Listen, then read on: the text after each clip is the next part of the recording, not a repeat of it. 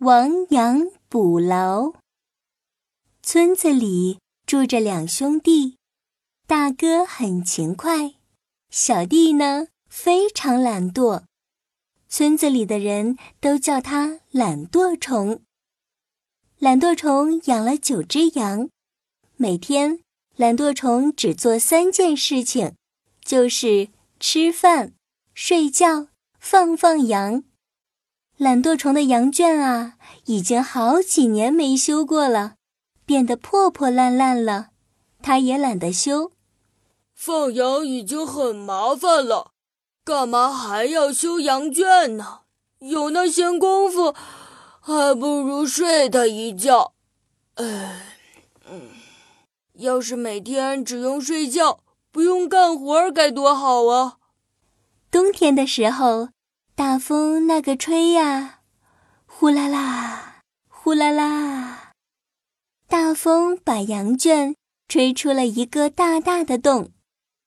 大哥看见了大洞，急忙跑去叫懒惰虫：“懒惰虫，懒惰虫，快醒醒，快醒醒！你的羊圈被风吹破了。”“呃，呃，呃，别吵，我睡得正香呢。”大哥拿了个大喇叭，放在懒惰虫的耳朵边上：“起床啦！你的羊全跑啦！”听到羊跑了，懒惰虫一个鲤鱼打挺，从床上蹦了起来，噔噔噔，跑到外面一看，嗯，羊没跑啊，全都乖乖的待在羊圈里呢，竟然敢骗我！哼！哎，懒惰虫打着哈欠，又钻到了被窝里。懒惰虫，你得赶快把羊圈修一修，要不然你的羊真的全跑走了。别吵，别吵，羊不是乖乖的待在羊圈里吗？不会跑的。懒惰虫又睡着了，大哥无奈的摇摇头走了。晚上，一个黑乎乎的身影偷偷摸摸的。溜进了村里，小偷，小偷，我是小偷。肥羊，肥羊，哪儿有肥羊？哎，那边有一群小肥羊，偷来涮羊肉最好吃了。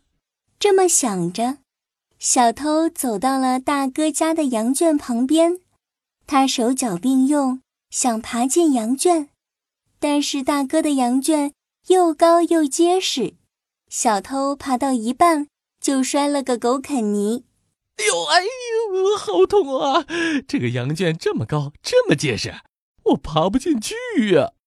哎，那边的羊圈好像有个大洞。小偷跑到了懒惰虫的羊圈旁，大大方方的从大洞里走进了羊圈。嘿嘿嘿，这个羊圈真是好，竟然有个大洞洞。肥羊咩咩，味道好，偷它几只真是妙。小偷走进了羊群，左右两边嘎着窝，各加了一只羊，头上还顶着一只羊，喜滋滋的溜走了。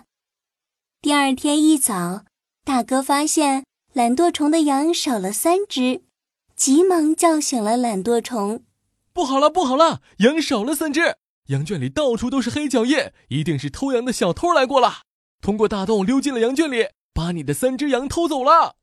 懒惰虫赶忙跑出去一看，他的羊真的少了三只。早就叫你把羊圈给修一修了，你看羊少了吧？趁着现在还有六只羊，赶快把羊圈修好吧，现在补好还来得及。哎呀，不用修了，即使修好了羊圈。丢掉的羊也不会回来，有什么好修的？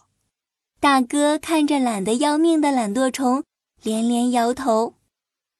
这天晚上，又有一个黑乎乎的身影，大摇大摆的走进了村里。野狼，野狼，我是野狼。肥羊，肥羊，哪有肥羊？哎，那边有一群小肥羊。肥滋滋的最好吃了。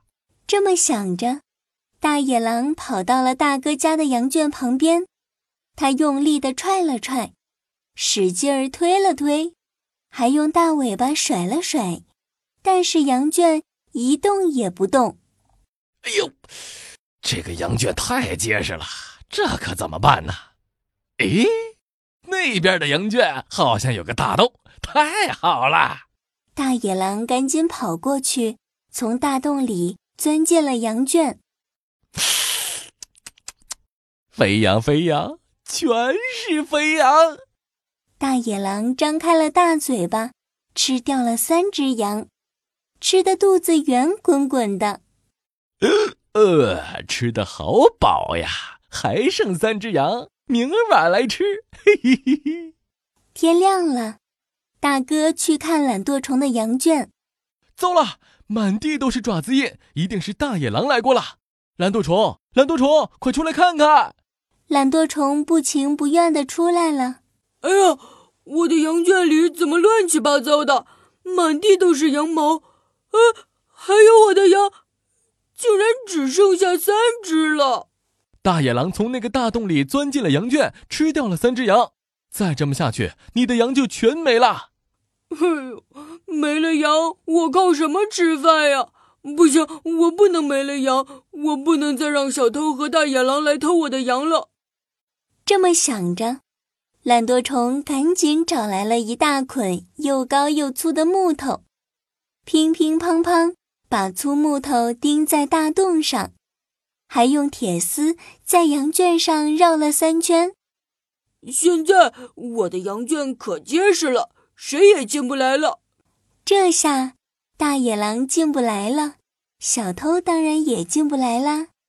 懒惰虫的羊再也不会被偷走了。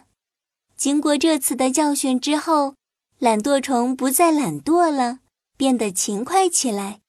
他每天都带着剩下的三只羊去吃鲜美的嫩草。三只羊长得肥肥的、壮壮的，每只羊都生了三只小羊，小羊再生小羊。懒惰虫的羊越来越多，越来越多。村里人不再叫它。懒惰虫了。亡羊补牢的故事出自《战国策·楚策》，是楚国大臣庄辛用来劝诫楚国大王励精图治、振兴楚国的，比喻出了问题之后，及时想办法补救，可以防止继续受损失。亡羊补牢，为时不晚。